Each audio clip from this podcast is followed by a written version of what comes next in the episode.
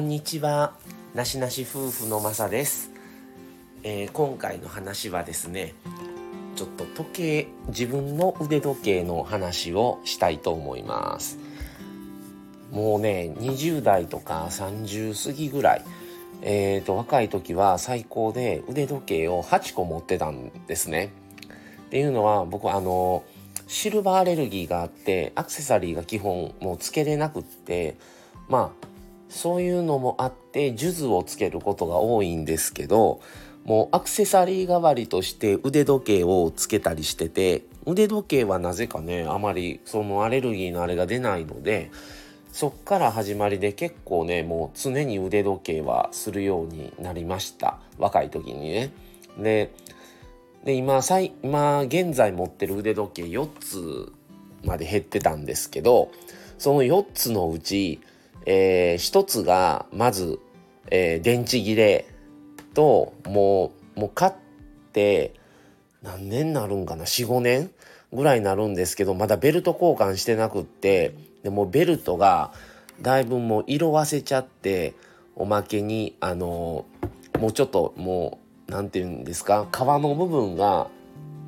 もうだいぶお疲れになっててでもうそれでもうベルトも変えないといけない。っていうのがもう一つ。それもう一つは、あの、電池はね、もう交換をしてたんですけど、以前に。それももうベルトが もう、もう破れかけてて、もうこれベルト皮がもう限界やなっていうので、その2つを変えないといけないと思ってて、で、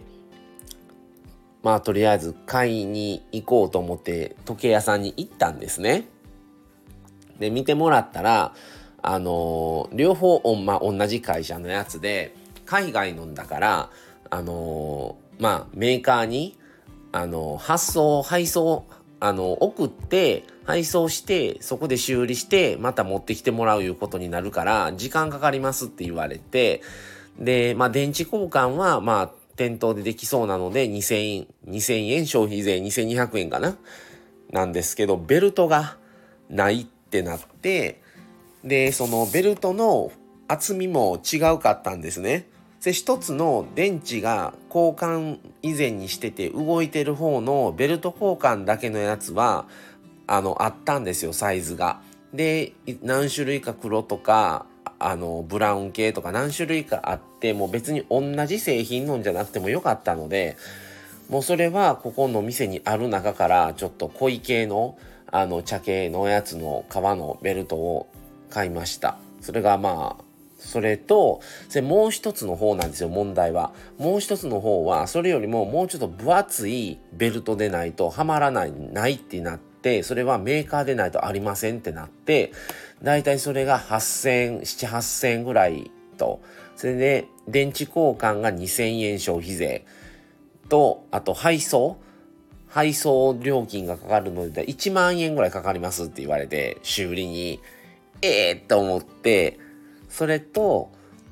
今下取りに出せば3000円のクーポン券と交換するキャンペーンをしてるんですと。いつもはもっと少ない額ですけど、今キャンペーンで3000円の消費税分のクーポンと差し替え、交換をしてるってなって、すんごい悩んだんですね。で、その時計はまあまあ気に入ってるんですけど、もう年数も5年以上経ってるかな。で、ベルトもまだ交換したことはなくって、もう電池は2回ぐらい変えてるんですけど、で、まあ5年、6年、5年ぐらい使ってるのに、ベルト交換と電池交換と配送、発送で送料で合わせて1万円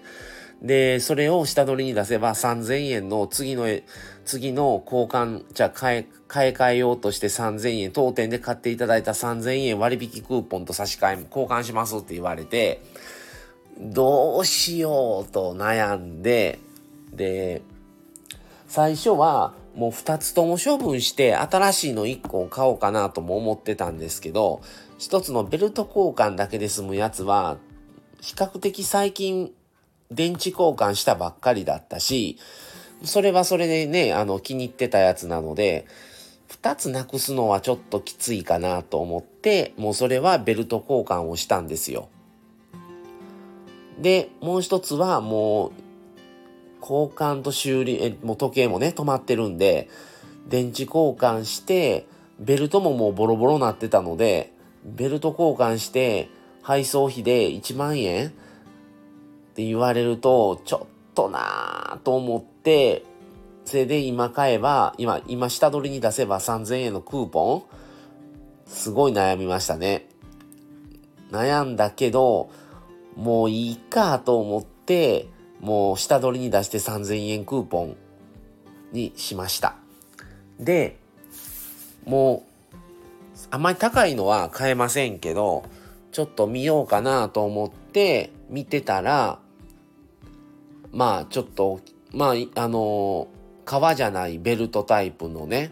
あのやつが欲しいなとは前から思ってたので、まあ3000円引きって結構大きいですよね。それで、まあそれを1個買いました。はい。まあそれは割と今までしたことないような文字盤が水色のやつで、で、ちょっと、あの、セイコーのシリーズの、あの、まあ、とこなんですけど、まあ、そこのセイコーの、まあ、カジュアルブランドなんですけども、そこも初めて知りましたし、まあ、結構、あの、カジュアルでおしゃれだなと思って、それを買うことにしました。っていうことで、それで今ね、4個あって2個修理に出して1個も処分して新しいの買い替えて1つはベルト交換をしたんですけど、もう1つね、使ってるのももうね、針がちょっとバカになってて、まあ、これ収録してる時間4時とかなんですけど、もうね、あのー、時間の方の短い針の方が、3時なのに2時台指してたりとか、12時台なのに10時台の時間を指してたりとか、もうバカになってて、で、電池は普通に動いてるんですよ。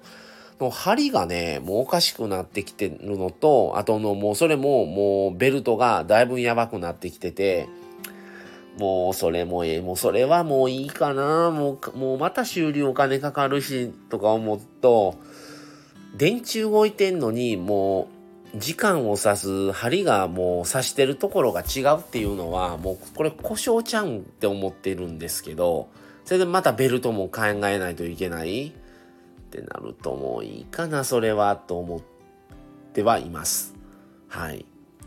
まあねピーク時は8個持ってたのでケースにもうこれ以上買っても入らへんぞっていう感じやったんですけど8個持ってる時は常に1個が電池切れみたいな、多分同じ狭い中にそんだけ針のあれを時計をすると来るんですかね。まあ、常に何か1個が工場に修理に出てるみたいなことが多くて8個揃うことが少なかったですね。うん、もう独身の時ですけども若い時ですけどね。まあそれを思えば今ね3つ4つなのでもうちょっとあれかなとは思ってるんですけど、まあまあね、気に入ってるのがあれば、そのやっぱ8個持ってる時に、もちろん気に入ってるから8個買ってたし持ってたんですけど、その中でも特に気に入ってるとか、そこまでではないってやっぱ分かれちゃうんですよね。実際特に気に入ってて使ってたのって2、3個でしたから、一番使う頻度が多かったのは。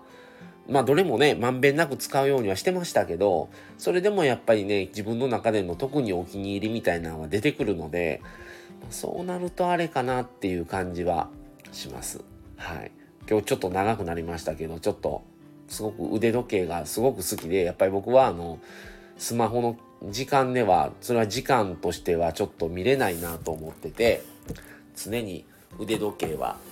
してるって感じですね。はい。まあちょっと今日はそういう個人的な話をしてみました。はい。また次回をお楽しみに。それでは、この辺で失礼します。さよなら。